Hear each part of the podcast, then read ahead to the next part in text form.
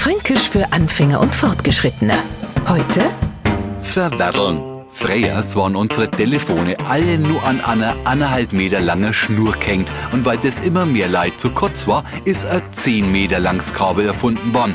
Das war ein Wahnsinn. Plaudern und hi und her laufen, bis man plötzlich gemerkt hat, die Schnur wird immer kürzer. Und zwar, weil sie sich total verwerdelt hat.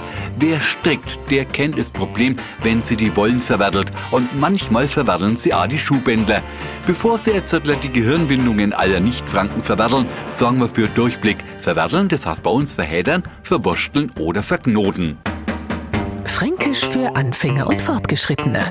Täglich auf Radio F und als Podcast unter radiof.de. Die heutige Episode wurde präsentiert von Obst Kraus. Ihr wünscht euch leckeres, frisches Obst an eurem Arbeitsplatz? Obst Kraus liefert in Nürnberg, Fürth und Erlangen. Obst-Kraus.de